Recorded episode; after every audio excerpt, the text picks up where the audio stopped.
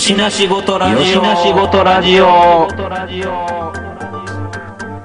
よしなしごとラジオ。取り留めのないことにこそ大切なものが宿っている。そんな答えのない問いににじり寄るつれづれトークラジオ。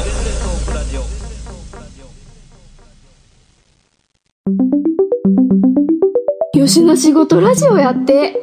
よしな仕事ラジオ？知らん。はい、始まりました。よしなしごとラジオです。今回お届けするのは私、トミーと、大西と、えー、堂本と、おりさんと。稲ちゃんです。お願いします。お願いします。よろしくお願いします。はい、今日は、えー、堂本東工房に来ております。はい。ようこそ。で、何をしていたかと言いますと、えー、堂本陶芸教室。そうだね。春の堂本陶芸教室。ということで、堂本陶工房にお邪魔して、みんなで、ちょっと、えーうん粘土をこねて、はい。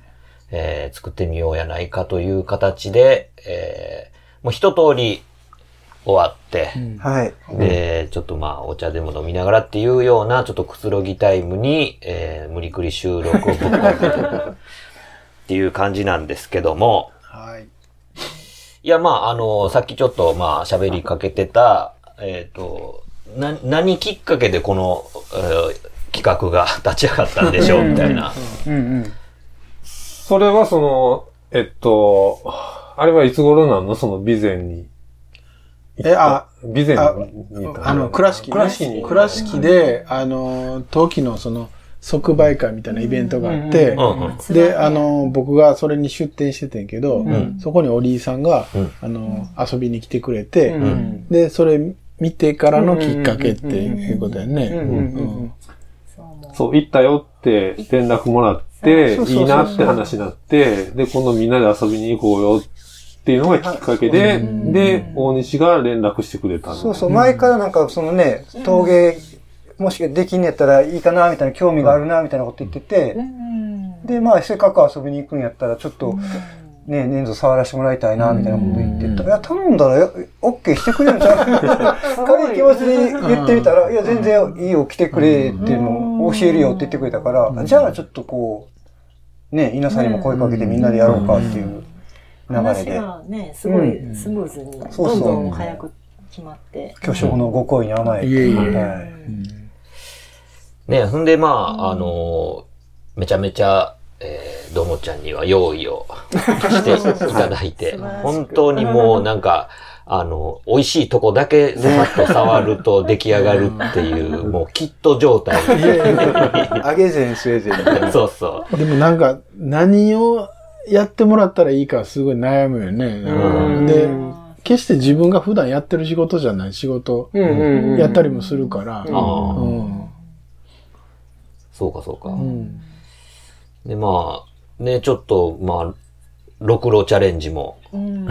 ろくろはありまね、して。なかなかなか難しかったですけどうね。ーん。いや、見るとやる手は大違いっていうか、見てる分にはね、俺こんなんこヒュヒュってやってできるんちゃうんだそんなん思ってた？やなんかだって簡単そうやん。なんかこう回ってるもんに指添えてるだけやから。失礼やな、君。いや、ほんとごめんなさいって感じやな、実際やってみるとね。失礼だなうんいや、でもまあ、その、もちろんさ、そのなんかこう、連度が増していけば、あの、どんどん、ね、こう、作れるようにはなるんだろうとは思うけども、何が難しいって、やっぱり、あの、手で作ってるっていうことで、うん。あの、よく、もう、よくぞ、まあ、その、同じ形を同じサイズで。ポンポンできるようになるもんだなっていうのは、だからまあ、あの、今日はまあ、ほんまにぶっつけみたいな感じでみんな、まあこう、なんか体験してみて、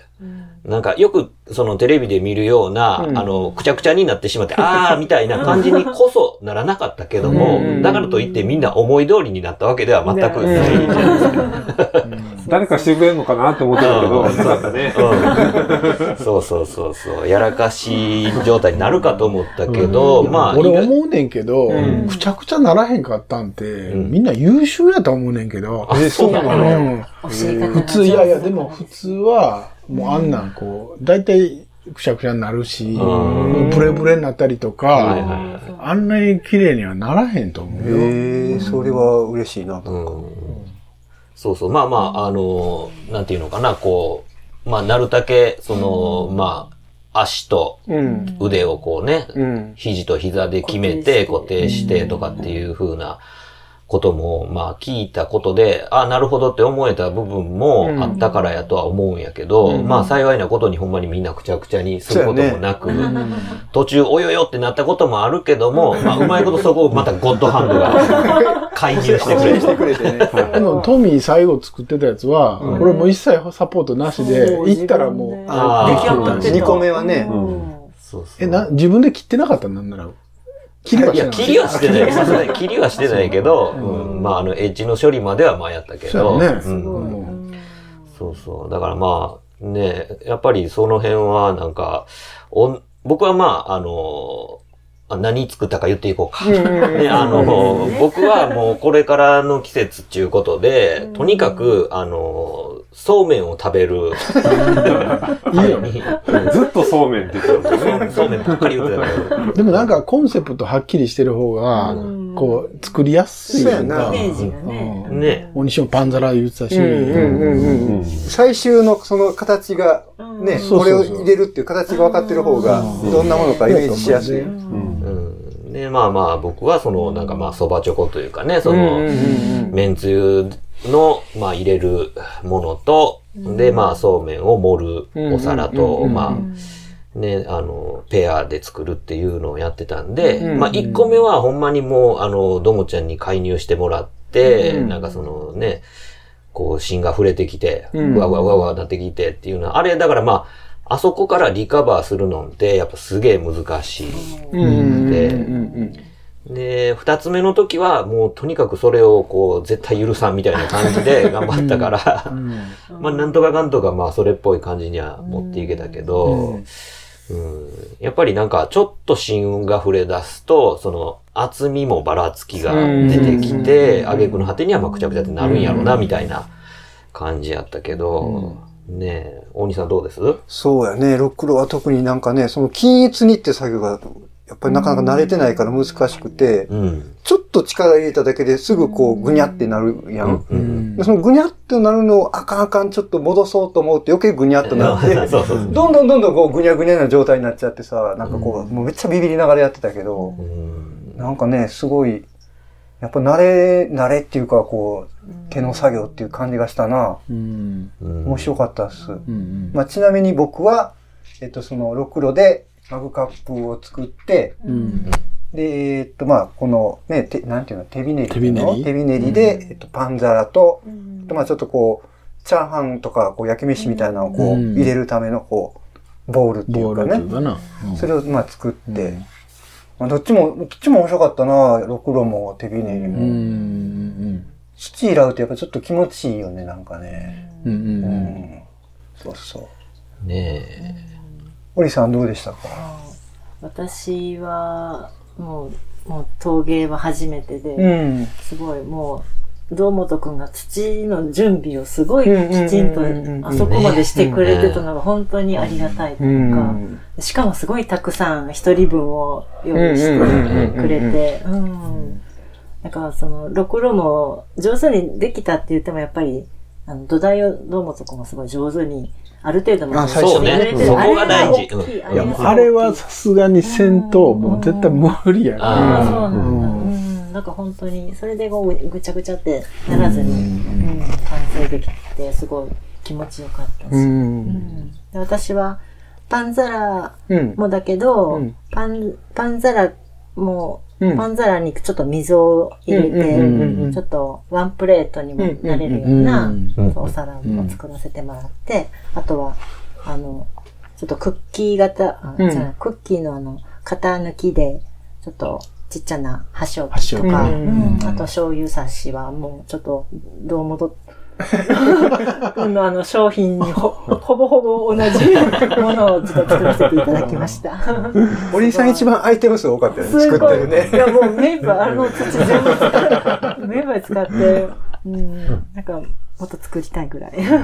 楽しかったです。うん、今できました。はい。ね、稲ちゃんはどうです？えーっと、僕は、えーっと、25センチぐらいなの？24センチ。やな24センチぐらいになうるん。お皿2枚で、うん。それはあの、お皿の、こう、上の面に、うん。あの、ちょっと、傷つけた絵みたいなのをうん。描いたのを作って、で、もう一つは、その、電動ろくろで、うんうんあれはどんな形の器って言ったらいいうんうん。たて小鉢っていうのかな。うん。みたいなで。もお感じ漬物入れるそうお皿が欲しいって言ってて。そうそういうのを作りました。うん。まあでもなんか、もちろんその、こう、うまくなっていくこともないし、これから。あの、今日やって、どうやっていう感じやねんけど、まあその、多分、どうもちゃんもそっから最初、一番最初はそっからスタートして、うん。で、もう大丈夫やっていうとこまでの技術、うん。到達するわけやん。うん。うん。まあ、その道のりたりはすごいんやろうなっていうのをなんとなく思いながら、まあ、なんかここ、そういうとこには全然触れれへんやろうなって思いながら、あ遊ばしてもらったって感じかな。るな。ほどな。うん。なんか、ろくろで言うなら、うん。一応、ちらっと言ってたけど、うん。その、仕事、メーカー勤めしてる時に、うん。夜、その練習行って、ん。習ったりしててんけど、うん。結局、もうあの、独立してから、本番で弾くので、ガッと上手くなった気がして、うん。なるほやっぱりそれでちゃんとお金をもらう商品をうん。注文を受けて作るっていうのが、もうじゃないと結局、もうやっぱ上手くならへんなと思って。さまあそういう、なんかまあ、なんちゅうんか、本気出してやらなあかんってならんと、やっぱつかへん、身につかへんというか。で、やっぱりやる数とか、まあ一日中弾いたりもするわけやから、うんやっぱそれで上手くなっていくんやなとは思,、うん思ったな、その時は。なるほどね。うん。確かにさ、こう、一個だけ作るんなら、うんまあなこんな形でこう、もうこれも味かって言ってられるけど、うんこれと同じものを、じゃあ100個納品してねって言われて、え、これ100個作るのかって思ってそうさ、そうそう。同じようにできへんよなって思いながら。前の会社の、もう、僕らより全然うまい六郎師さんっていうか、うん専属でやってはる人は、1日300以上とか。ねう。うんんえ。同じようにするってすごい技術やなっていう感じはするな。すごい技術。で、あとなんかこう、もう今日は僕らはほんまに遊びみたいな感じで、で、なんかこう、まあ、これをそういうふうな言い方にするのは変やねんけども、こう、作品とか、その製品とかの、うん。こう、中間で遊んでたみたいなうん感じやねんけど、逆にその、自由すぎて、うん。その自由の中でやるのがめっちゃ難しいなと思って、うん。で、一旦製品になるっていうのは、やっぱりすごい、やっぱ完成されてるもんとしてうん。あって、うんで、作品は作品でまたすごく考えられてるものがあるんやけど、んその間にいるのがすごい難しいな。うんあー昔あの、なんかね、あの、こう、アディダスのスニーカーを、うん。あの、いろんなパーツとかデザインをパソコン上でオーダーできる。ああ、あったあった。へーあったあった。で、あれで、なんか、その、知り合いにプレゼントと、あと、まあ、あの、うちの奥さん用に、みたいなうの、ん。一回作ったことあんねんけど、うん。まあなんか普段なんかちゃんとした製品にすごいイチャモンつけてるくせに、自分でやったら、ほんまダサくなるよ。ダサいそうそうそう、自由さが、もう、ほんまに製品ってすごいなって思って、そういうのを今日も思って、ちょっと。トータルバランスで。そうそうそうそうなるほどな。そこまにちゃんと淘汰して、ちはいゃんと製品になるもんってすごいねんなっていうのを、な。るほどな。な。うん。なんか一番最初にさ、作るときに、じゃあ大体どんなものかイメイメージつかみたいから、こう下書き、スケッチしてくれって言われたときに、もう真っ白やったから、大体の形はあるけど、かなり真っ白。書けって言われてもなってこう、何書いていいかわからんぐらい真っ白でさ、なかなかこうね、多分、大西は普段器使ってないからやと思うね。それもあると思う。なるほど。イメージできへんかったっていうかさ、そこに集中してないもんね、意識がね。うんそうか。うんいやいや。いや、ほんで、まあ、あの、最初に、あの、まあ、正し書きじゃないけども、あの、そうやって絵に描いてみようっていうのは、まあ、他でもない自分がぼんやりしてるイメージを、うんあの、まとめるっていうことでもあるけども、うん。あの、どもちゃん自体が何を作ろうとしてるかっていうのを把握して、うん。いいどう助け舟を出せばいいのかっていうのを見るためにも絶対必要やった工程やし、と思って、うん、で、まあ、そういうのをこう、まあ、スケッチに最初に書くっていうのは、すごい大事やったなと。そやんな、なんかな、お互いのね、イメージのすり合わせじゃないけど、うん。なんかないと、アウトラインがないとね、うん、そうそう。手助けもできへんしな、うん。何、この人どこに向かってどういう作り方そうそうそう作りたいんか分からへんと、なかなか違う方向に行くとまたね。そうそう。そうそう。だ逆にその、さっき言ったように、自由度高い中で、ちゃんと一応みんなこう、こんなん作りたいっていうのが、あの、まあ、明確というかさ、あの、で、普通なんかそんなに興味なかったら、もうちょっとなんかこう、大体こんなもん的な感じになったりするけど、例えばオリさんやったらここに水を作ってこういうのがしたいとか、稲ちゃんにしてもこう、R がこっちよりこっちの方がいいねとか、もうちょっと深い方がいいとか、ちゃんとこう、みんなビジョン持ってやってたのは、結構、だ富だってあの、変、変な形っていうかさ、なかなかパッと思いつくような形じゃないやつを、あれすごかったね。あれは何も、初めから考えてた。の。いや、あれ、だから、最初にどもちゃんが丸くカットした、うん。その板を用意してくれてるのを見た瞬間に、うん。もうそうしようとあじゃあ今日なんや。今日、うん。めっちゃ今日。いや、僕、だから、ほんまに、その、蕎麦チョコだけでいいって思ってたんよ。あの、だけど、それやったら、まあ、盛る皿の方もどうやっていう風なあ話、ーどもちゃんが言うてくれた上で、しかもな、ちゃんともう、あの、円盤を用意してくれてたから、ーすごい。うん。で、僕、一番最初に聞いたのは、だから、あの、これ、うん。あの、27.5センチの円盤やったやんか。うん。それが、あの、上がりやと、なん、どれぐらいのサイズになる、その、まあ、うん。収縮で何歩ぐらいになるって聞いたのは、うん。もうそれをイメージするためっていうか。うん、結構縮むっていう話だけを聞いてたから、なんか具体的にじゃあどれぐらいになるのかなっていう。10、15%とか、20とか、それぐらいは縮むっていう話やったから、やっぱ結構思ってるよりもちっちゃくなるって思ってやらんと、これはなんか出来上がった時に親ってなってしまうっていうのがあるから、で、それで聞いた時に、あ、それやったらもうなんか一人分の、僕の場合はそうめんを盛る皿を作って、で、その横に置くそばチョコができたらいいな、みたいな感じですぐパンって絵が浮かんだから、うん。なんか大西もそうやけど、あのサイズやと、それこそだから、チャーハンとかパスタとか、カレーとか、何でも使えると思うね。うん、そうだね。うん。そうそう。だから、そういうので、どもちゃんがちゃんとこう、キット化してくれてたから、あの、そっからもう、あの、すぐさま逆算して決めれた。うん。まあでもほんまにいいとこだけさせてもらったね。いや、そうや。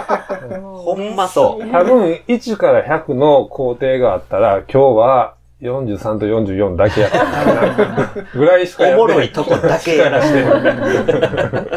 下手したら最初の土を練るところからね、ひたすら。で、まあ、これから先もね、いろんな工程があって、なんか、形になる。この後、えっと、どうなの？まず乾かして、だから、ろくろのやつは、うん。あれこう、引いたやつは、こう、底削らなあかんから、削りの工程があるけど、うん。本当はなんかそんなんもできた方が、うん。それでもうし形全然変わってくるから、確かに。あそうなんや。うん。そういう方もあった方が、本来なら楽しめる。うん。それは同じ日にできんいやもうそれは次の日ぐらいじゃないになるよね。うん。なるほど。なるほどな。だ一日でできる工程ってすごいこう、限られてる。てるから、まあそういう意味ではこうだから、そこしかできへん、逆にできへんからな。うん。えっと、じゃあ、そこやった後乾かすの？そこは、えーまあ乾かし持って、あれうん今のままだと柔らかくてこうぐにゃぐにゃなるから、ある程度乾いたらそこを削って、んうちの場合は化粧って言って、こう、うん。さらにちょっと乾かしたやつにうん。白い泥をこうかけて、うんコーティングして、で、完全乾燥して素焼き。それはもう焼き上がった時に、その、液体とか入れた時に漏れないようにとかいうことで、コーティングするの？えっ、と、見栄えやな。ああ、なるほどね。へあ、そうーなうんんだ。釉薬の発色が、あの、まあ、あーうちの場合は、だからか、ベースの土の色と、化ん粧かけてるのとでは、うん発色の色が違うんって、実は。それに、こう、調整するために、みたいな。なるほどね。で逆に紫なんかは、うんうんあの、化粧かけない方が綺麗に出るから、化粧かけないとはか。はははえ、じゃあ化粧かけて紫だったらどんな感じなんですかもうちょっとぼやけた色になる。ははははえ甘くなる感そうやね。ん。へえ、そうか。いろいろ、まあ、ジェスト塗るみたいな感じやな、俺はな。釉薬によってもいろいろそうやね。工程が変わってくるね。そうか。じゃあそれをやって、えーっと、で、次に釉薬塗る素焼きに上がってきたやつに釉薬をかけて、次は本焼き。ああ、そうか。素焼きと本焼きは素焼きと本焼き。温温度度が、が違うの？素焼きが、まあ、800度以下ぐらいで、本焼きは1230とか。そう、だから、僕たちはまあそこはもう、どもちゃんに丸投げする形で、で、ね、あの、扱ってる釉薬の中から、これで、この色でやってほしいとか、そうそうそう好きなこと言ってね。で、オーダーして、あとはもう丸投げって。すごいいいものが届く。大名峠、ここにありみたいな感じで、まあ今日は。まあでも、陶陶芸教室行ったらそんなもんやんね。まあまあそうなんまだあ、ねそうやって、じゃあまあ次は、とかっていう風にできひんもんね。俺がでもどう思っちゃったもうみんな黒でええやん、もう黒にしときやって。わかるわかる。塗り分けめんどくさいねって言いながら。そうだね。うんだからまあそうやって、なんか、ほんまにちょいかじりで一番なんちゅうの形が出来上がる、あの、面白いとこだけやらせてもらったっていうような感じやけどね。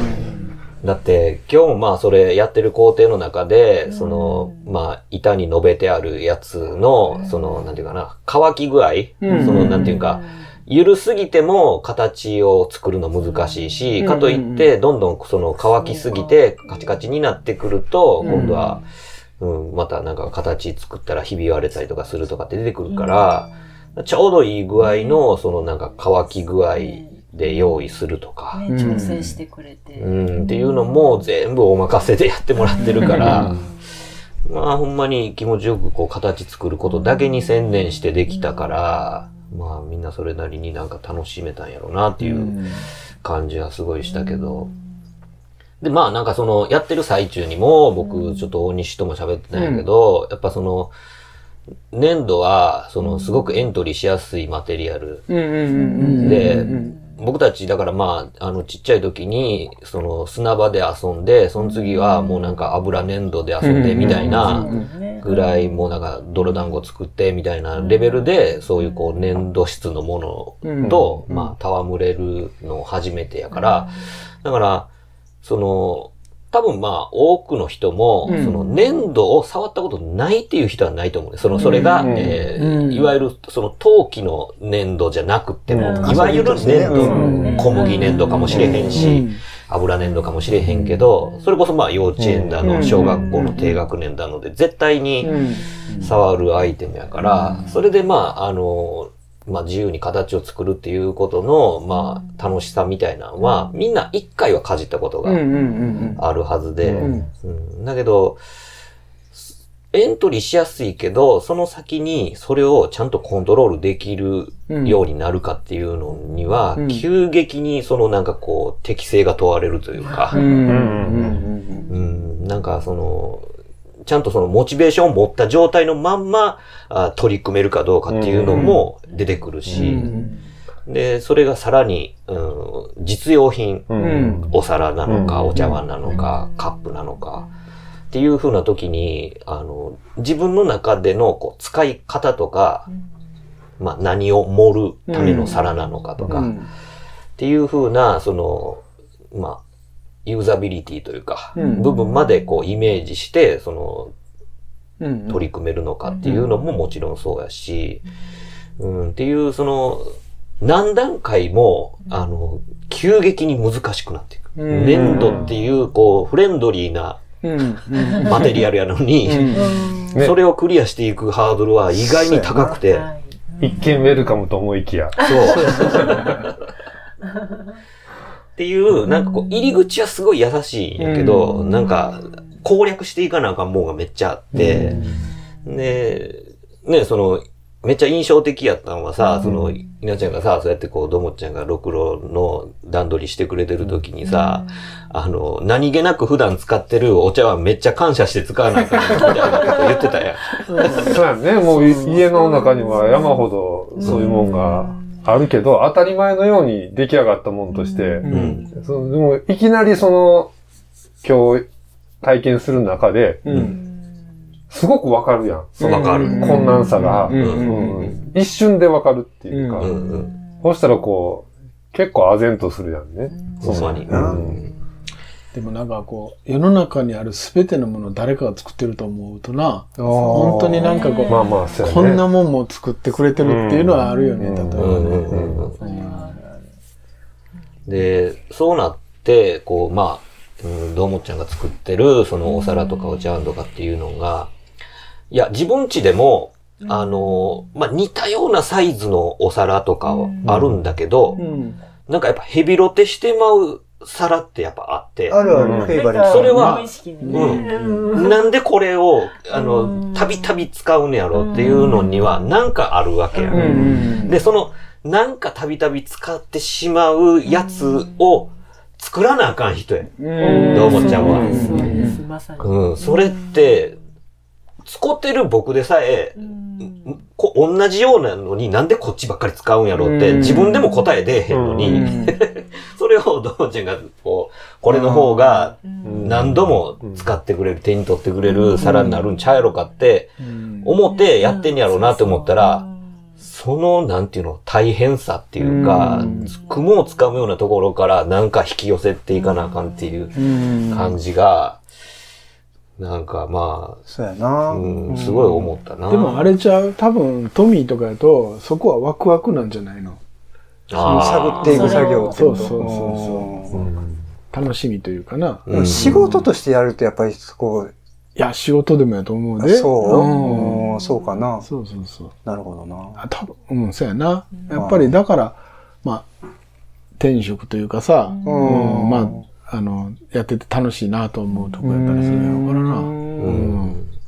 だから、あの、実際、どうもっちゃんもさ、そうやって、まあ、いろいろこう、自分の、こう、ラインナップ作って、うん。で、実際まあその、お客と直に目を合わせてやり取りするような時とかに、うん。あの、こう、こういうので使ってもらったらいいと思って、こう売り出したけど、うんなんか全然違う使い方をするとか、うんあるいはなんかこう、これは汎用性高いからめっちゃ出るんちゃうかなって思ってたら、うん全然違うもんがめっちゃ売れるとか、あるな。あるある。うん。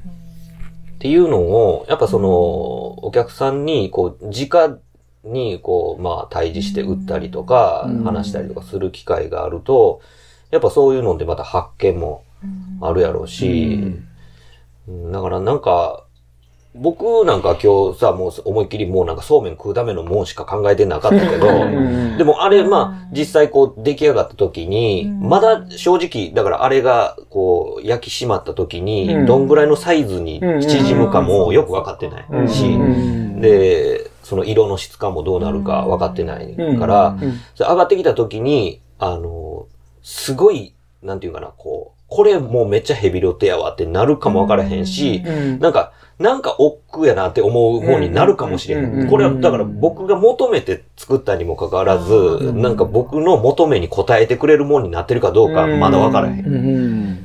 それはめっちゃ難しいね。ん大変なことやと思う。うんでもなんか、その、どうもちゃんに思うことっていうか、まあこういう仕事してるのに思うのは、え完全になんかこう、いわゆるこう、既製品というか、うん。製品とかっていうよりももっとその作品寄りの部分もあったり、うん。あの、表現的な部分もやっぱりだいぶあるものの、こう、うん。製品やと思うねんけど、そんなんっていうのはやっぱりその、ね、もちろんそのどうもちゃんが、例えばその使ってくれはる対象のイメージがあるのかないんかわからへんねんけども、うん。そのどうもちゃんの個人のそのうん年齢的なこととか、うん変変遷とかっていうので、商品とか作品が変わっていくっていうのもうんあったりするやん。うんめっちゃ変わるよ、それはな。ねえ、ねすごく変わってくるやんね。うんそれができる、まあ、世界っていうか、ううんん。逆に。やっぱり自分の思考というかさ、こう、変わっていくやんか、好きなものってな。だからやっぱり、全然変わっていくよね。うん。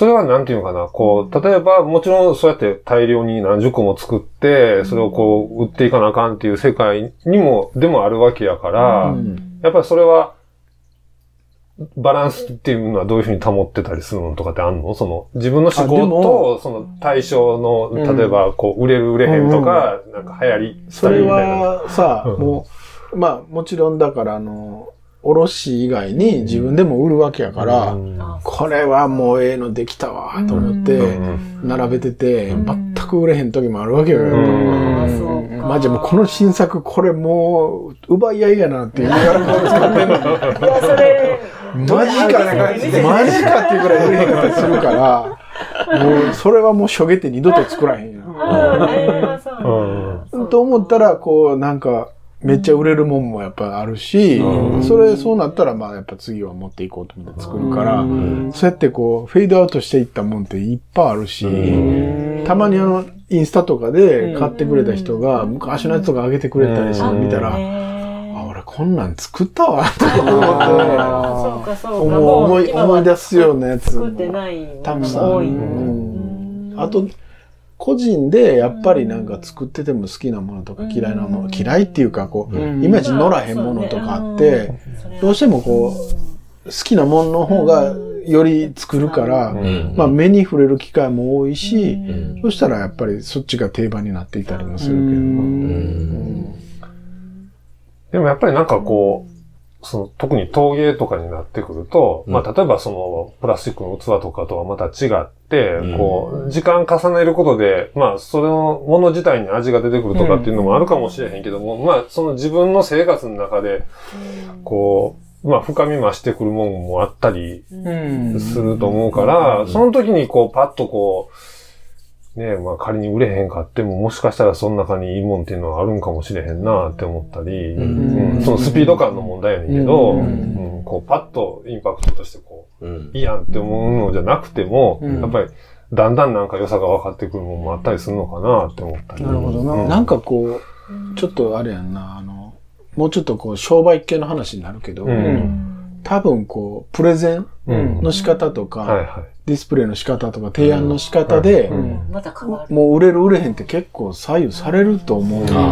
ただその術は俺にはないから、そこをこう計算してまで、こう売り込めるわけではないけど、それこそね、ちょっとしたその写真の撮り方とかで、そうそうそう映えるとか映えへんとかで、でも売り上げ変わってくる撮り方上手。え、だからあれ自分で撮ってないし。そうなんだ。そうあれそうすごい。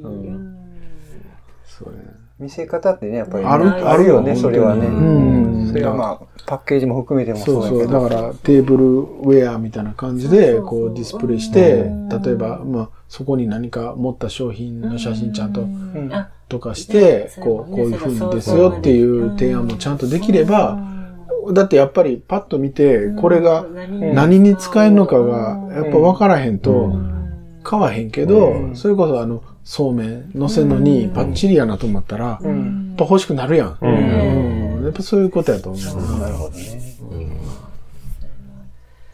そうやな。なんか、だから、みんながみんな明確なビジョンを持って、その、まあ、買いに来てるわけでもないし、なんか、いいものに出会えへんかなと思って、そういうぼんやりしたビジョンの状態で来てる人に、ちゃんとこう、刺さるなんかっていうのが、そのいいプレゼンとかなんやと思うねんけど、うん。なんかね、だからその、まあ、YouTube とか見てても、もうそのなんかいろんなご飯を作る系の YouTuber の人たちもいっぱいいて、で、まあこう、まあ盛り付けの段階になってくるとっていう風に見ていくと、やっぱり最終的に、まあその映像媒体やったりとかすると、その見た目で映えるのかどうかっていうのはすごい重要やし、で、結局それをこう彩ってくれるのは、もちろんその食材の彩りもあるけども、なんかな、どんな盛り方をしてる器に入ってるかみたいなこともめちゃくちゃでかいから、なん。かなかなかその、えっ、と、じ日用品なだけに、その熾烈な、うん、ところで、まあ戦ってるっていうのもあるから、うん、なんか、その、そうやなんだかすごく、あの、あんまり、例えば、うん。あの、家とかうん。って、あの、いろんな家とかを、例えばまあこう、なんていうの、住宅展示場みたいなとこ見に行ったりとかして、これいいなとか、うん。っていう風なことを言ったとて、うん。なんか結局自分の生活に立ち戻った時には、それがこう、ほんまにいい家なんかどうかっていうのはまた全然違ったりとかするのと同じように、やっぱり、その器買って自分たちがこう普段食べてる、食べるもののことを考えたら、うん似合う器なんかどうなのか、そしてなんかこう、たびたび手に取って使ってしまううん。う器なんかっていうようなことは、うん。なんか、まあ、全然違うところにこう正解がうん。あったりとかするから、うん。うん、なんかそういうのをなんかうまく、ううんんなんか、どもちゃんはその、鍵分けて、うん。で実際その手渡して、あのうんお客さんと対峙してる時に、それをこううまくお客さんに今受けてるのはどのラインかっていう のも含めて、ねうんなかなか難しい。難しいから。特にさ、堂本東工房は、その、なんていうの？普段使いのっていうか、日常使うっていうことを大事にしてるやんか。こうその作品前とした陶器の作家さんもいっぱいいてはるわけやんか。こう、何を盛るかとかっていうよりも、み見せる。自分のうん陶器のこの、ちょっとこうね、エッジの効いた作品を作る人ももちろんおるけど、普段どういう料理、毎日使うお皿として使ってほしいっていうところを強く意識してるから、まあそこのね、こう、なんていうかな、色合いっていうか、作家の手触りっていうのを大事にしてるっていうのが、こう、やっぱ見てても伝わってくるし、そこがね、いいいところやかな。なんかこう、あれちゃう？うん。作家、作家性ないんやと思うねや。うーん、うんそうなんかな？そうなの？うん、やっぱりこう、なんやろ、食べることが好きであったりとか、うん。だからそういううこう、もうちょっとこう、身の丈のレベルでうん。作っていく作ってるからやと思ううねんな。ん。逆にだから言うと、その、使う人目線で作れるっていうか、うんね、自分がこういう皿欲しいなっていうそうそうそう感性を大事にして作ってるっていうのは、うん。なるほどね。今度ね、その、ギャラリーで、あの、5月に、マグカップの展覧会があんねえっと、このギャラリん。ー？えっと、のノマルで。ノマルね。うん。で、まあ、それは、えっと、もともと、こう、既製のマグカップに、ん。まあ、あの、ほんまに絵付けのキットみたいなのにはいみんななんか施してうんやるっていう、まあ、ちょっとカジュアルな展覧会やけど、まあ、僕も難しかったし、みんな頭抱えたと思う。作った？ん。まあまあ、その絵付けみたいな感じやねんけど、オーブンで焼くやつか。そうそうそうそう。そうそう。せやねんけど、まあ、すごくこう、まあ言ったみたいにカジュアルな展覧会だけど、いざやろうと思ったらすごい難しくって、うん。やっぱりその作品で、には振り切れへんし、日常的なまあその使えるものの形になるし、うん。で、かつその自分、そのもう立体になってるやんか。うん。立体になってるものに、その、例えば、絵付けっていうような平面的な作業を、立体にどう展開するんかとか、うんすごい難しいことがいっぱいあって、うんまあ大変やって、うん単純にその、ね、絵の具で絵は絵は描けたりすんねんけども、うんその、まあ、その立体物に絵が載ってる意味ってなんなんやろって。うんただ、まあ、例えばね、いろんなこう、花柄とかキャラクター描いたりとかするのっていうのは、うんもちろん、普通に見てるけども、こう、立体に絵が貼ってあるだけうんだけども、立体に絵柄があるっていう必然性っていうのはあまりないやん。うんうんみたいなんとかを考え出すと、まあ困って。しかもさ、用をなしてる形やんか。そうそう。キューブとか、うんな、球体でもないからはいさ、余計難しいよ。うん作家の側に引き寄せるのは難しいよね。確かに確かにだから多分、まだ展覧会は始まってへんけども、みんな作品持ってきてって話聞いてるけど、すごい。い。何人ぐらい出んのそれ？えー、どうやったかな十何人とかやと思うねんけど、みんな苦労したかなと思うけど、うん。どうしてもその規制概念みたいなのがあって、うん。どっか引っ張られちゃうとこあると思うんそうそうそ入る位置とあか、あそうやねこう入り方とう。かって、はいはなんかこう、やっぱり、あの、収まりいい位置ってあったりするやろ。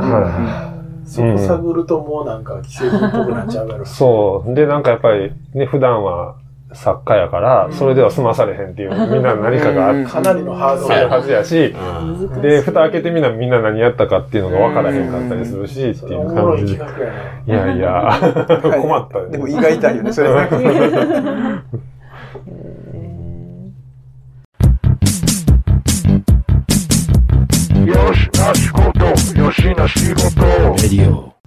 まあ、そうやな。だから、その、瀬戸際のところでどこを選んでいくねみたいなうん。話になってくると、なんかさ、こう、今日、これやる前に、お昼ご飯食べに行った時に、展示してるのを信楽の人が見てて、で、その、動物のはい。置物がうん。売ってんねんけど、それってやっぱり、せいぜい4000、5000、はいはい。せいぜい1万円ぐらいまでのうんもんやったりするんやけど、はいはい。これがアートになったら、は丸一個変わってくるわけうんさ。あでもその、そのなんていうの、陶器って、やっぱりこう、あの、アートにしづらいって言ったら変やけど、焼き物の時点で、まあ、こうキャラクター的なイメージが強すぎて、アートに召喚するの難しいよねっていう話をしてて、今、まさに稲垣言ってるカップの絵なんかは、そういうことなんやろうなと思うな。うん。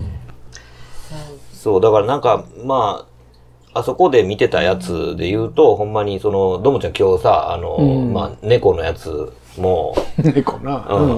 うん、あの、作ってるやつ見たけどさ、だからあれって、ほんまに、あの、例えば、えー古典みたいなところで、ズーンって並べたりとかしたら、うん。まあ、ゼロ1個多くつくけど、うん。なんか雑貨屋に並んでしまうと、急に変わる。ゼロ一個減るかもしれない減るじゃんか。うん。だって、その雑貨屋で売れる商品ラインナップの、価格帯がね、もうすでに。で、いろんなアレンジものの、なんか、まあ、可愛い狸の置物山盛り置いてあったけど、あんなんも、いや、むちゃくちゃようできてんねうんん。むちゃくちゃようできてるけど、だからといって、じゃあ、これ、あの、3000円で、以上で買いますか、5000円でも買いますか、1万円でも買いますか、みたいな話になってきたら、うん。やっぱ、あそまあ、よくできてるのはわかるんやけど、これ1万円はちょっと用出しませんわ、みたいなうん。うん。ことになるわけで、うん。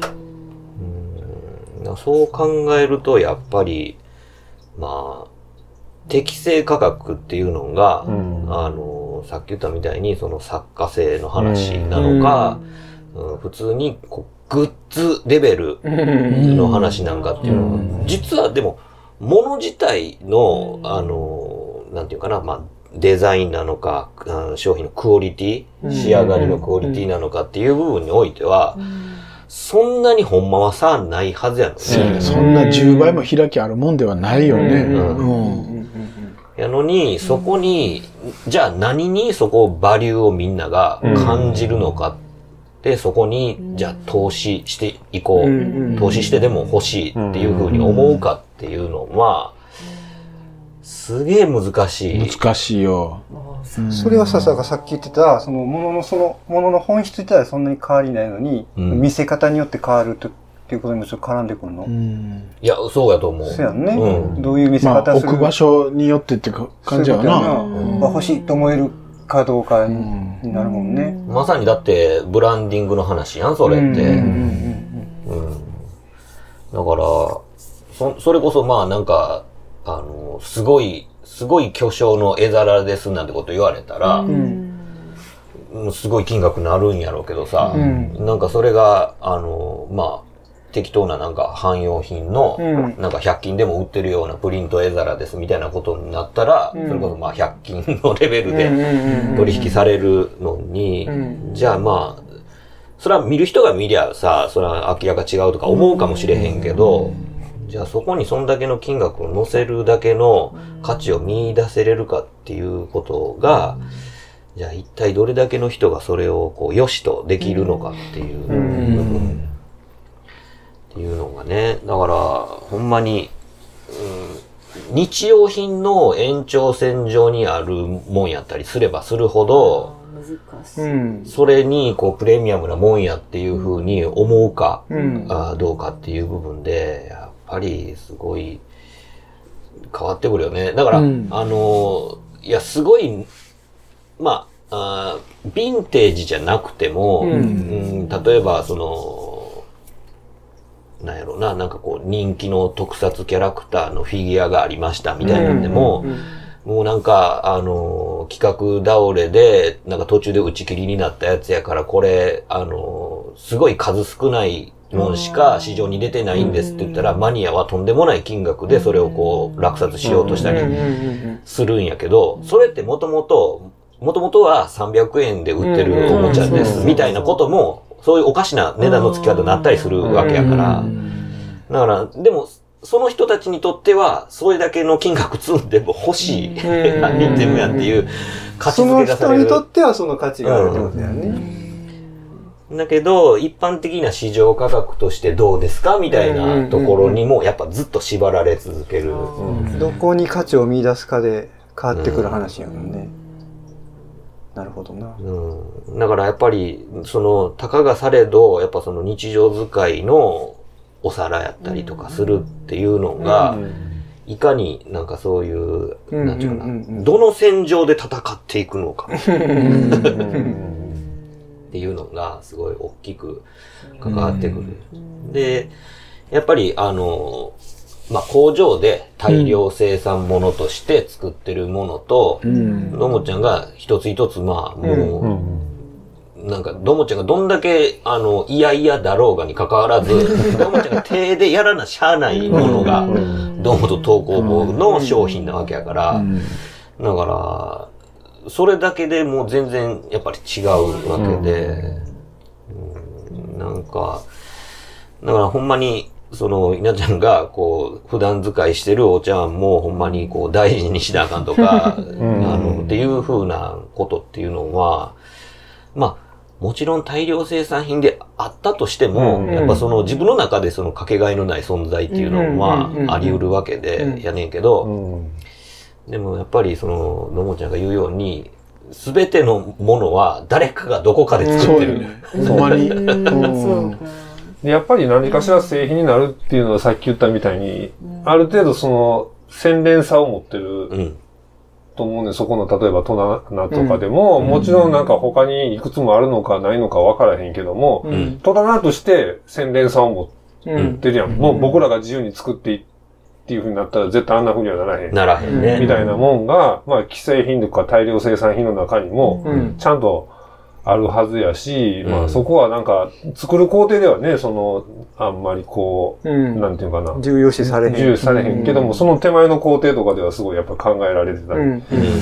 するもんもあるやろうし、なんかそこってすごい難しい仕事をちゃんとうん。経てなんかできてきてんねんなっていう感じがするかな。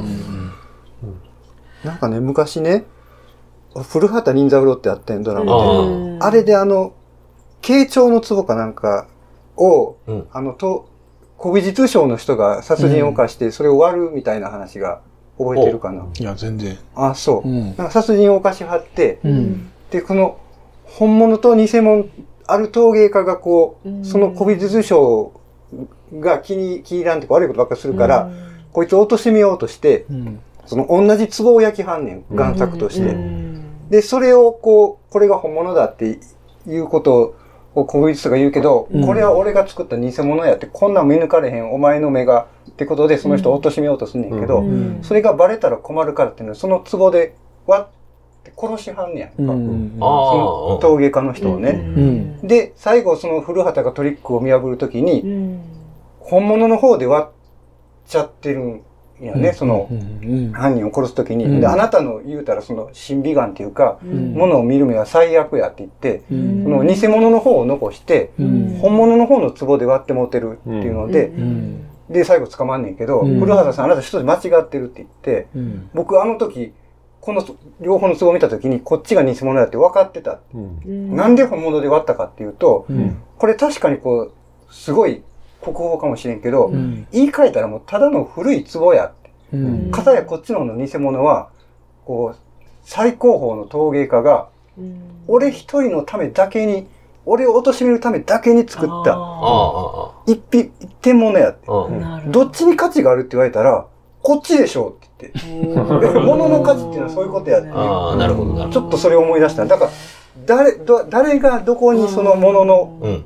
価値を見出すかっていうのは、うん。人それぞれ違うか,、から、なんかね、工業製品には工業製品のもちろん価値はあるし、誰が、その既製品のな、そのいっぱいあるベルトコンベヤーで作られてるものでも、うん。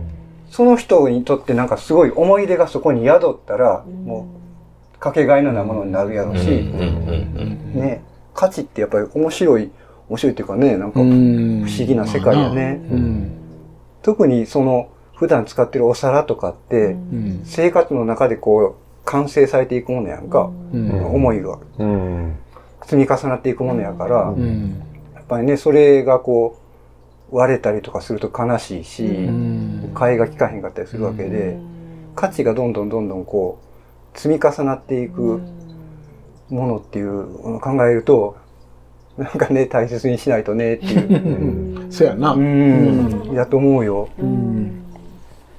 いや、もうさ、僕、あの、実家でさ、あの、モロゾフのプリンをコップとして使ってるやつがさ、もう永遠に壊れへんねん。わかるわ。あれみんなそうするよね。春のパン祭りもな。そう。もうな、永遠に壊れへんから、捨てるタイミングないやんか。で、あの、どうでもいいから、どうでもいい使い方で、実はめちゃくちゃ出動頻度が高い。毎日なんかしらでね出てるよね。もう夏とかずっとそれで麦茶飲んでるから、うんもう唇があの分厚い感じにもう馴染んで持てるから、かたまにいいコップで、薄っとかって思う飲み口薄いのにちょっと逆に麦茶の味分からへんみたいなぐらいに なってたりとかするのって、もうだから僕の中であの、モロゾフの再利用モロゾフのカップは、もう。僕の中ではかけがえのないももうのなんか体の延長線上、一部とか化してしまってるよ。なってしまってるみたいなところはあるなってちょっと思いながら聞いてたけ確かになど。うんそうね。私ももう山崎のパン皿がいっぱいある中で 過ごしてるんだけど、でも本当は今回堂本くんのあの、あの、と陶芸の見に行かせてもらって、私全然こう、情報ゼロで、ん。ほぼほぼほぼゼロで、ん。堂本くんの器店に行って、で、もしすごい自分の趣味と違うものだったらどうしようっていうのがちょっと、ちょっふとあって、わっとね。ふわってあって、で、こう、いろんなお店を回って、ぐるーっと回って、堂本くんのお店行った時に、うわ、めっちゃいいと思って、うんうん、すごいよくって、すごいこう、ははまったというか、うんもうどの器もよくて、あ、迷う迷うって言いながら。で、もう、で、一応もうそのおお茶碗とお器を買った時に、もう、すぐ、みたいな風にあそうそうそうそう、メールが来て、メールを速攻して、堂本くんのところで買って、うんすごいよ、よかったよ、とか。今年度作風ゴロッと変わったらどうしよああ、いやいや、いや変わっても多分、堂本君のあの感覚がすごい私は好き。うん。で、その後、こう、芝生に置いて、こう、あ、撮カメラで影したんや。撮影して、でもうまく撮れなかったんだけど。うん。う。なんかでもその作風って別にこう自分が作るもんやから好きにしたらいい、いいやわけやんか。やけどやっぱりなんかこう結局こう自分が好きなラインやけど、これはうちの器っぽくないなみたいなんで、不思議やね、なんか。はね。外しちゃう時はあったりもする。なんか出るよね、やっぱでも人間性。じゃないと、本来はこう、なんていうの、こう、バージョンアップしていかへんやんか。うんだから、そこもやっぱり本来は、こう、もうちょっとこう変えてはいきたい部分ではあったりすんねんけど、でもまた見に行く楽しみが増える。うん。土台っていうか、そのベースの部分は結構動けへんのじゃないかな。そのバージョンアップはもしていくけど。結局ジャッジは自分でしてるわけやから、うん。そこのベースは多分そんなには変わらへんのかもしらんけど、うん。なるほどね。うん。でも本当こうね、あの、線の入れ入れ方というか、あの、うん。色、色の雰囲気とかも、器そのこがやっぱり形とかも全部が、もう、すごいぴったりで。でもなんか昔作ってたやつとかは、やっぱ、まあ、こう、なんていうの、グラデーション的にやから、自分にはよくわからへんけど、やっぱ全然こう、好きなこう感じがちょっとずつ変わってきてるなっていうのを自分でも思ったりするかな。年齢とともにやっぱりね、それはちょっと変わっていく。だって今日そうめん皿を作ってる時にさ、子供の頃もう今日お昼ご飯何？そうめんとかってもうがっかりしたとかって 今めっちゃそうめん食うのにみたいな。またそうめんかよ って。そんなトミーがそうめん皿作るわけないもんな。ありえへん。そう、そうめんと豆腐って言われた瞬間のあのがっかり。今日湯豆腐って。湯豆腐ってなんやねん、みたいな。味ないやん思ってたけど、今豆腐うまいうまい。なんなんよこれっていうぐらいな。変わってくるよね、それはね。いや、ほんまそれやねんな。ねえ、体も変わってくるしね、それは。あとでもなんか、その、まあ、陶芸っていうことに関して言ったら、うんこう、高校とか、その、大学生の頃とかに、美術館行った時に、まあ、常設展とかで置いてある器とか、あるあるある。うんなんでこんなんあんやろうってめっちゃ思っててんけど、今一番見応えあるのが、陶芸。ずっと見るよね、なんかね。ずっと見る。この当時がとかね。そうそうそう。ああいう形してるなとか。確かになんか確かに。秋もこなく見れる。うん。うん。じゃあだから逆に、あの、いや、それすごいむっちゃ共感すんねんな。ほんで、あの、どもっちゃんさ、うん。あの、まあ言うたらさ、僕らと同じ大学通ってて、まああんま通ってなかったけど、まあ一応さ、あの、絵を描くところにいたやん。そうやね。うん。な、うんうん。でさ、なんかまあ卒業間際になって、うん。で、なんか冬季製陶所行くわ、言うて、うん。しがらき行くわ、つって、うん。で、まあ僕、面白半分で、どむちゃんがそれ、あの、下見に行くとかさ、ああ、そうやね。時、一緒についてきて、やってくれたな。んうん。っていう感じで、ああ、なんか、どもちゃん陶器やんねんやと思って、うん。全然だからその、陶陶芸コースでも何でもないのに、うん。会がやってんのうに、ん。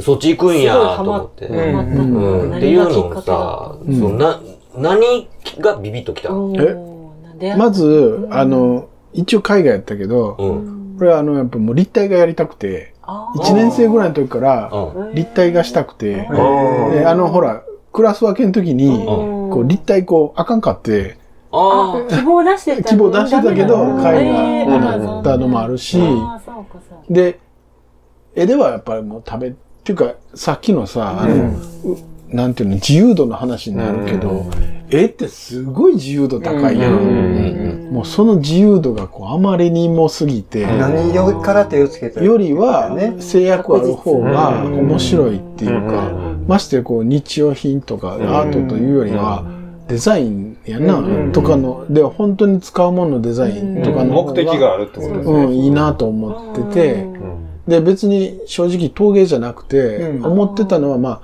はじめ、なんとなくこう、あの、地図見て、しがらき近いし、ん。実習で粘土面白かったし、うん。と思ってこう、訪ねたわけやけど、ん。もし、その、しがらきで就職というか、陶器の仕事が無理やったら、ちょっと2年ぐらい、こう放浪して、なんか竹細工とか、染色とか、なんかそういう工芸系のところを飛び込みで体験行って、こう、もうここでならちょっと働こうかなみたいなところで働こうかなとか思ったりしてて。だから本来は別にそのすごい陶芸が好きとか、まあまあもちろんまあ好きやからやってんねんけど、これじゃなきゃっていうわけでもなかった。でも、でも何かこう工業製品というか、あの、あの、そういうのは作りたかったっていう感じかな。なるほどね。でもそこでやっぱりその言ってた染色とかも言ってたのは、そのまあ、伝統工芸そうそう、品に近い。伝統工芸に近いんものやな。そうやな。いや、だからその、とかく若い時っていうのは、その、あの、長らく続いてる、その伝統に裏打ちされた、うん。あの、工芸品とかっていうのがさ、まあ、あの、古臭く見えるわけやん。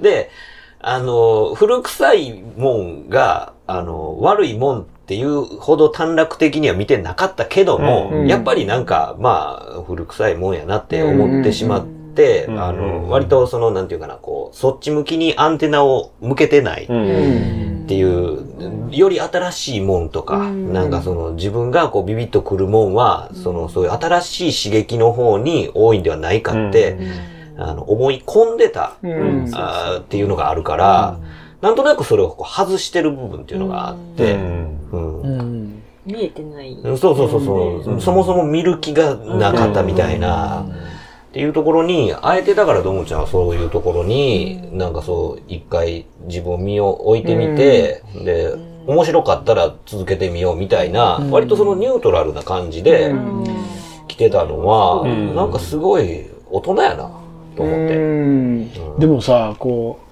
入った時に、うん。だからそんなに陶器に、こう、思い入れないわけよ。うんうん。作ることは好きやけど。もう陶器ラブでもないし、中には本当にこう一緒に働いてても、うんすっごい食器好きな人もいるのね、やっぱり。うんじゃなかったりとかして、その、入って当初先輩の人が、こう、日曜日とかに、こう、勉強会出てるっていう話してて、おー。そうだ、通常の仕事以外にでも有志で集まって勉強会してんねんとかいう話聞いたときに、めちゃめちゃマニアックっすねっていう話して、すんげえ嫌な顔された思い出が。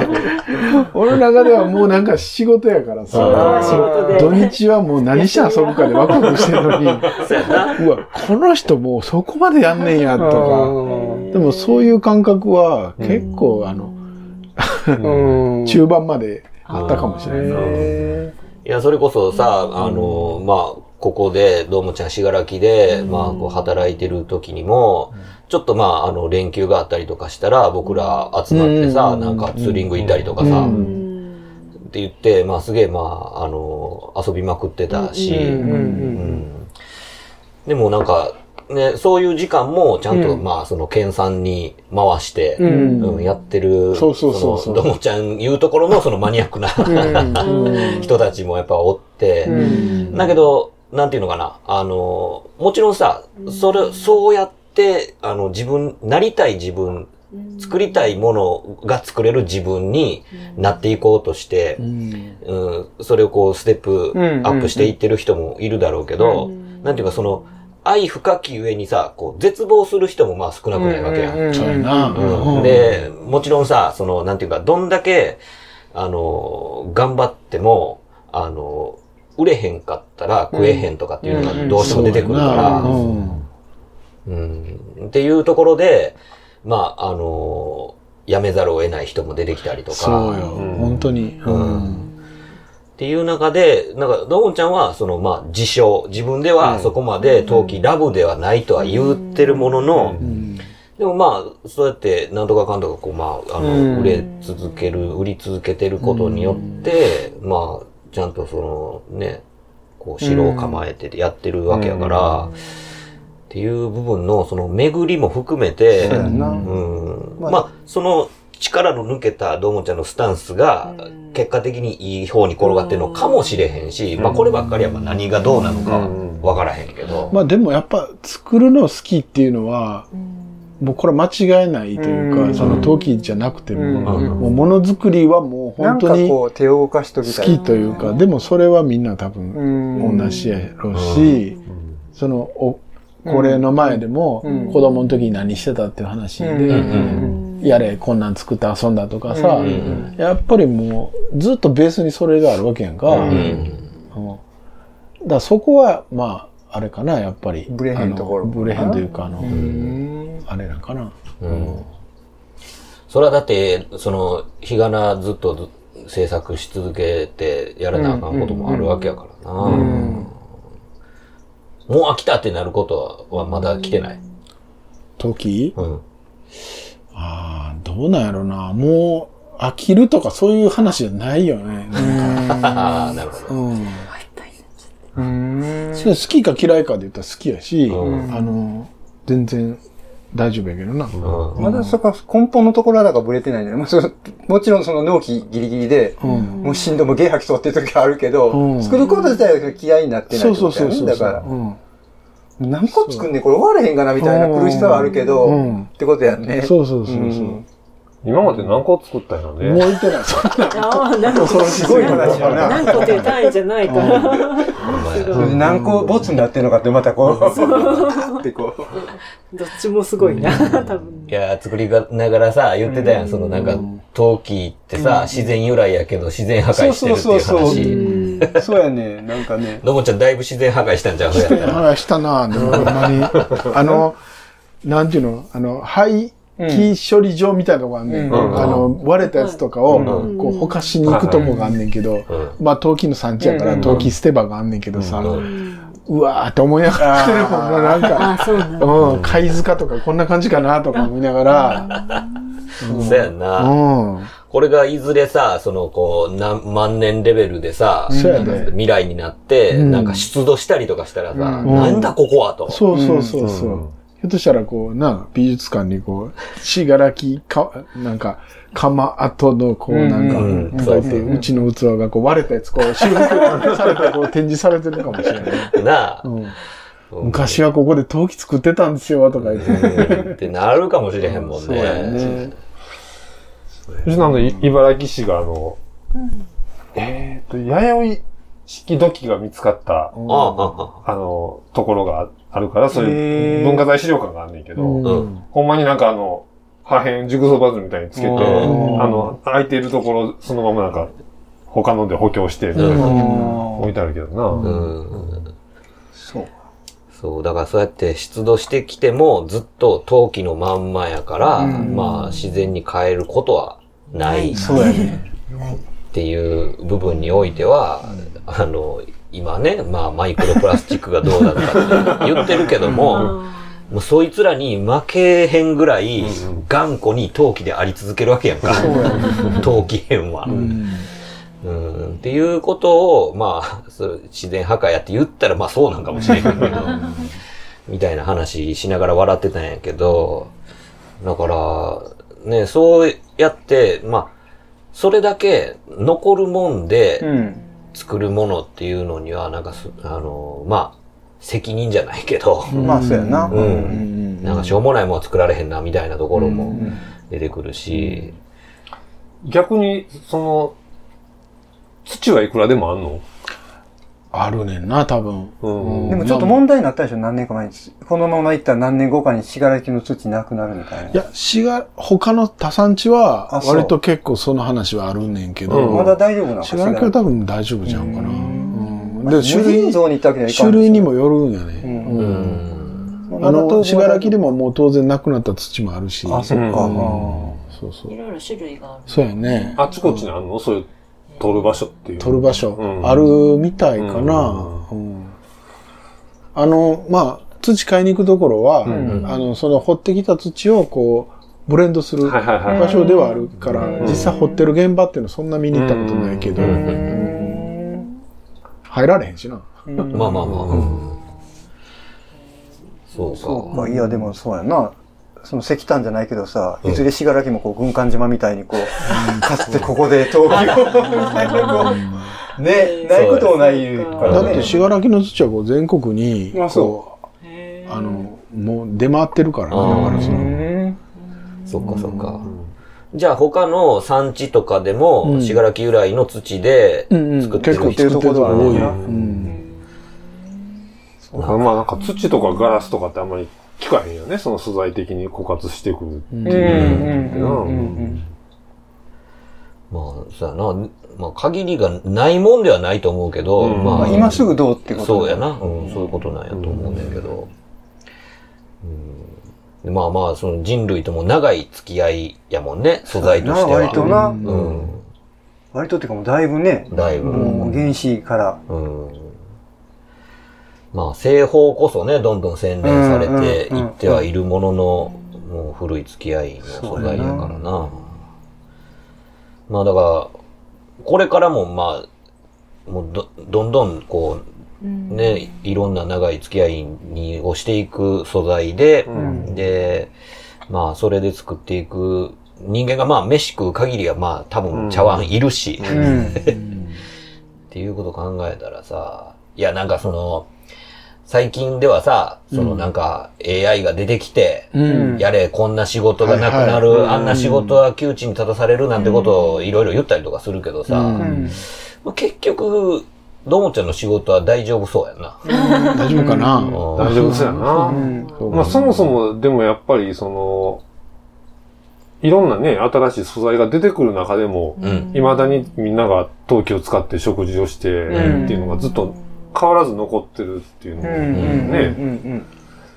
いやでも日本人はと特に好きやと思うで、陶器。こあーんな種類あんのおかしいやん、お大体。かしいよね。うんほんまに。まあ、それというのも、その、火山列島っていうのがあるから、うんありとあらゆるそういう、なんちゅうかな、こう、あの、鉱物というかさ、うんその、土うんが、うん。のバリエーションがあって、うん。で、まあまあ、その、表層近くでもそれが採掘できるっていうさ、でまあ、世界でも類稀な、その土地、ロロケーションやっていうのが、大きいとは思う。なるほど。うん、やけど、うん。いや、だってさ、そんな、あの、あらかた、オーストラリアとかでさ、ん。焼き物の土掘ろうと思ったらもう、どえらいことなんで。だってあらかた砂漠やん、あっこ。はああ、なるほどな。っ。てことを考えたら、うん。やっぱり、この火山列島っていうのはさ、うん。それだけそういう、こう、風土がね、馴染んでんねやろね、日そうそう。もう、うん。こんなぐんにゃり曲がったさ、あの地層が地上から見えたりとかするようなとこ、断層のところ見えたりとかするってことは、うん本来やったら、もう地の底深くにあるべき鉱物が、うんもう露天で掘れるぐらいのところまで上がってきてるとかっていうことがあるってことやからなるね。ほどね。うん。うんだからそういうのがこう容易に手に入る。だから、うんまあ、あの、金もうんいっぱい採掘できたから、んそのジパング黄金の国みたいなこと言われたりとかしたんやろうしね。うんもちろんその銀山もあたりとかっていうのも、うんやっぱりさ火山のおかげなるほどな。やろうし、みたいなことを考えると、それはまあ、陶器のがこんだけもう気狂ったようにいろんな産地が 密集してるのも、うん。まあそれのおかげと考えれば、ううんん。まあそうなんかもしれへんね。そうやな。うんだからそういう意味ではもうほんまに、あの、人類とは長い付き合いとはいえども、やっぱり日本やからこそ、そのできたことっていうのも、やっぱいっぱいあるのは事実やと思うな。うん、確かにね。うんまあまあ、そんそんな感じでぼちぼち締めていきましょうか。はい。はい。え、もう竹縄でございます、た だ単純にやっぱり面白かったね、土いやー会うとね。子供の頃遊んでたあの感じもちょっとこう蘇って、うん。出来上がりが楽しみやなと思いながら。あの、ほなんていうかな、めっちゃ難しいけど、うん。途中までいけるやん。うーん、わかるわかる。あの、最初から門前払いぐらいの難しさやったら、も う無理やってくじけるけど、な頑張ったら届くっていうのがあって、届いたと思ったら、まだ先やんみたいな。そうやな。あの感じな。なんでね。うんはいはいはい。こう、なんかそれがなんかこう、挑みたくなる、ちょっとこう、楽しみそうそうようがね。いやー楽しまあでも。もっとっていうか、やりたくなるやんな。うん、もちろ。うんん。あれも、これも考えたりとか。次何作ろうかなってちょっと思ってるもんな、なんかうまくなりたいっていうのもうね。ん、あるわ。長木くんは絵付けも。絵付けもね。ね絵付けねうんそうやね。やっぱそこはやっぱ絵描きとして、やっぱそういうのは絵描きとして。稲ちゃんだけじゃあ素焼きで一旦送りつけてとか。しそうそう確かにな。うんああ、なるほど。絵付けに、あの、合う、その、釉薬というか、絵を描くための何か特別な、絵の具？っていうのは、うんまた別にある。ある、ある。うん。でも絵付けがなかなかな、こう、思ったように上がらへんのよ。おー。描いたのと、だから書いた時点がうん。100としたら、うん。焼き上がったら40ぐらいの。そうか、思ったような。思った、思ってたんとちゃうっていうパターンが多いから、結構辛いかも。まあでもなんかそこの溝っていうかブランクって、あの、フィルムの時の写真にもあったりと。か、あと版画とかもね、あの、版画めっちゃ綺麗やのに、うん。すり上がりちゃうみたいな、めっちゃあるもんね。最後をイメージするってなかなか難しいけどね。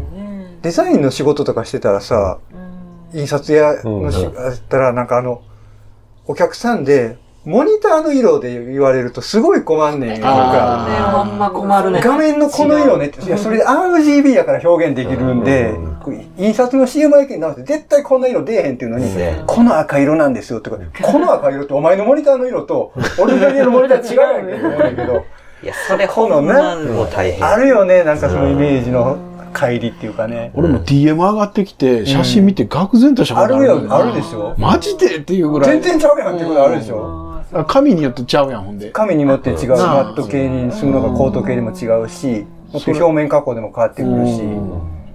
まあね、そんなんはもう、あるあるです。あるあるでございます。あるあるやなだからまあ、僕らはまだ言うて、その、まあ美術をこう学んだあれがあるから、そのなんか、まあ色と光の話とかも、まあ通じるからいいけど、多くのユーザーはさ、そんなん関係あらへんはわ。ぁって感じやもんな。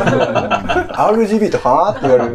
でも今日、今日のはなんか理科、理科したなって感じですね。うんなんか、ろくろ回すときに遠、心力で、どうこうなります。おーとか思って。伸ばしていくときにね、こうう、遠心力が働くから、遠心力で。物理言ってたらあかんけど。お前なもう文系丸出しやん。失礼しまあまあでもほんまに、その、どもちゃんが説明してくれたの聞いても、いやもういちいちな、あ、なるほどなるほどって思うねんけど、いや、そんなようには手が動かんのじゃ、みたいな。それはそう。ほんまに。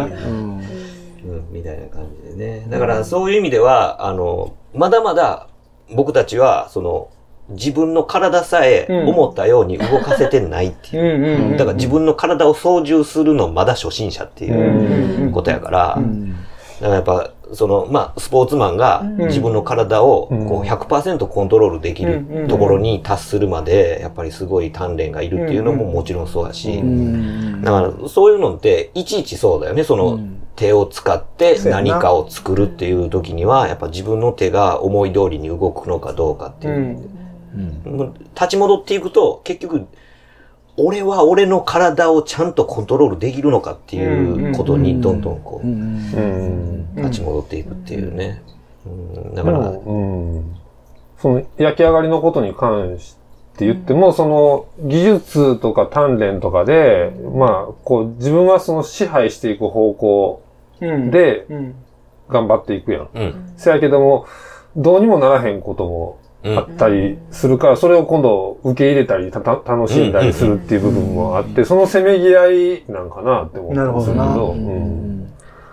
そうやな。だってさ、この色出したいと思って出るわけないやんか。だって、それは俺の頭の中にある色やから、うん。それが100%再現できるわけないやんか。ん。よりは、あ、こんな色出たのをどう生かすかにうんせんと、だ目指しても無理やからな。うん確かにな。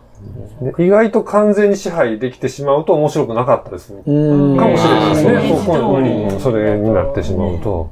そうやな。うんだからそこの臨機応変さというかさ、うんだから、どうしてもままならないものがあるから、うん逆にそれを生かして、うんどう、例えば形にしても、色にしても、こう、していくかっていうのはある。だからそっちに合わさんと無理やもん、結局。うんうん。その辺はなんかこう、謙虚さみたいなのがいるんかもしれないなと思った。確かにね。うん、まあまあなんか、最近だからその、AI で絵を描くっていうのがね、なんかその、いろんなキーワードを掘り込んで、あで、ーこう、そうやって向こうが絵を描いて出してき,、てくれるみたいなのがあるけど、あれも、いわばなんかその、ワードチョイスとか順番によって、変わっ全然違うもんが上がってくるから、うん。だから、あの、こういう絵面が欲しければ、こういうキーワードを、こういう順番で入れたら、これのニュアンスに近づきますよ、みたいな、とかっていうのを、まあ、丁寧に教えてくれたりとかする人もいるんやけど、それもさ、だから、その、思うようにならないからこそ、面白いんかもしれない。AI に書かすっていうことが。うん、だから、それを、まあ言うたら、AI が絵描けるようになるんやから、絵描きいらんくなるっていう、短絡的な話ではなくって、じゃあ、その、AI が、を F でのようにちゃんと使えるためにも、やっぱりちゃんとそれをこう乗りこなす、人人っていうのがやっぱ現れてきて、でその人たちがやっぱその誰にも真似できへん AI 使いで、誰にも真似できへん絵をを生成させれるうん。人が現れるんやとしたら、まあこれは、あの、なんていうか、うん、いろんな絵師の仕事を奪うものではなくて、うん。もし、むしろなんかこういろんな絵面の可能性を広げてくれる新しい画材うん。うん。みたいな風に考えたマテ方リアルとが、かテクニックに近くなってくるよね、うんそれね。っていうような。AI の話の時に前さ、だからこう、AI に我々がにじり寄ってる感じがする。そうそうそう そういうこといや、ほんまそうやと思う、今の AI は確実にそうやんな。うん。こっちが、向こうが AI が理解しやすいワードを選んであげてるってことは、こっちがそ AI に合わせにいってる。そうやね。だから、そう、あくまでも道具として僕らがどこまでそいつらを、あの、操って、自分の欲しい結果を引き出すかみたいな。うんっていうところになんか面白みを感じてやるっていうところに行けば、多分なんか、あの、何ら敵対することもなければ、うん、より面白いなんかツールを手に入れたみたいな感じで捉えれるんじゃないかなっていう気はするけどね。たまにさ、なんか iPod とか、あれシャッフルとかでやってると、うん。どういうなんかあのアルゴリズムか分からへんけど、めっちゃ選曲ええやんって時あるやん、こう。たまにな。この曲の後にこの曲持ってきたとかって、AI センスええなってこう、絶対こんなチョイスせえへんのにみたいな。ただの偶然やん。ちょっとね、そういう偶然を楽しむみたいなのもこうん。う、面白いね。そうね。だから、そういうのを、まあ、う一旦受け止めて、で、その自分のこう、味方につけれるような、うんなんかそういうなんか、こっちサイドのなんかしたたかさみたいなっていうのも、あの、道具が進化していく中では、あの、必要な、僕たちの方に必要なスキルになっていくんやろうなっていう気がするよね。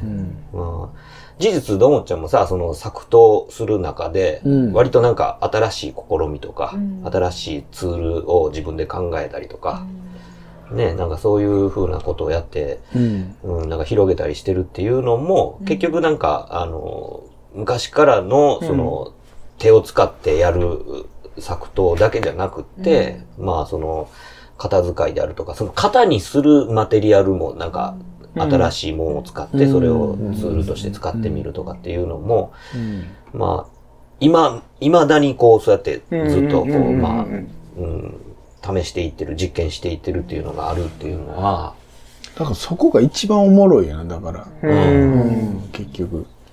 だから土を手なずけるための方策がまだまだあるっていう、奥深い。うん、っていうのがね。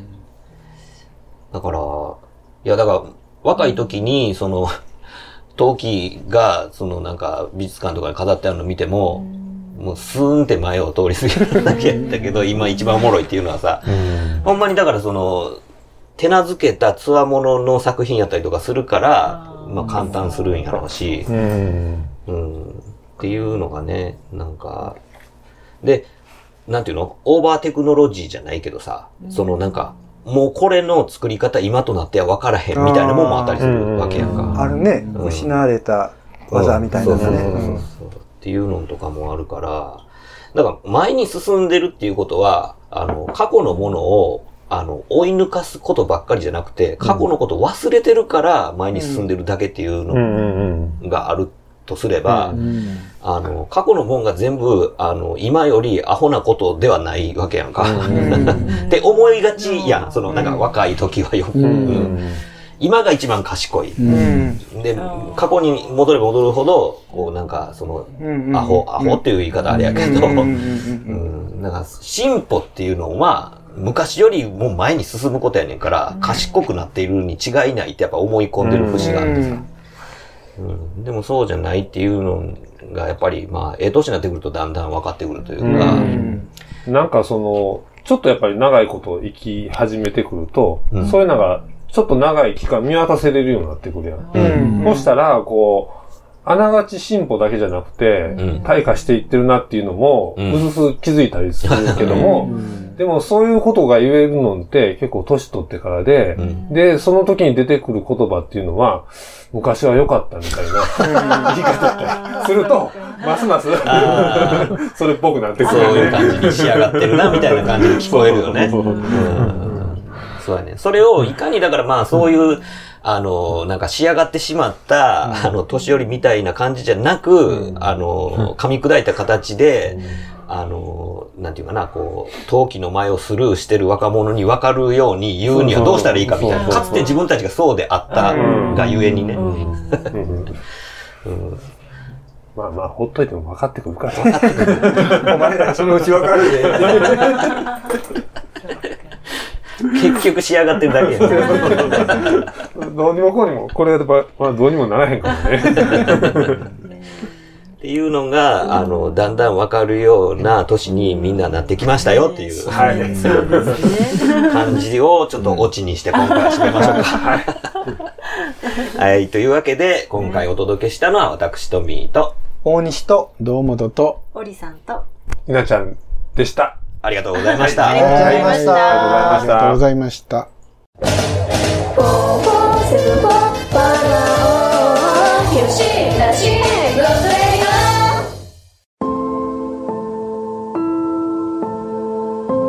よしなしごとラジオではお便りを募集しております。メールアドレスは4474510アットマーク gmail.com 数字で4474510アットマーク gmail.com まで質問、ネタ、ご意見何でも構わないのでどしどしお寄せください。お寄せください。というわけでよしなしごとラジオ今回はこれまで続きは次回の講釈で。よろしく。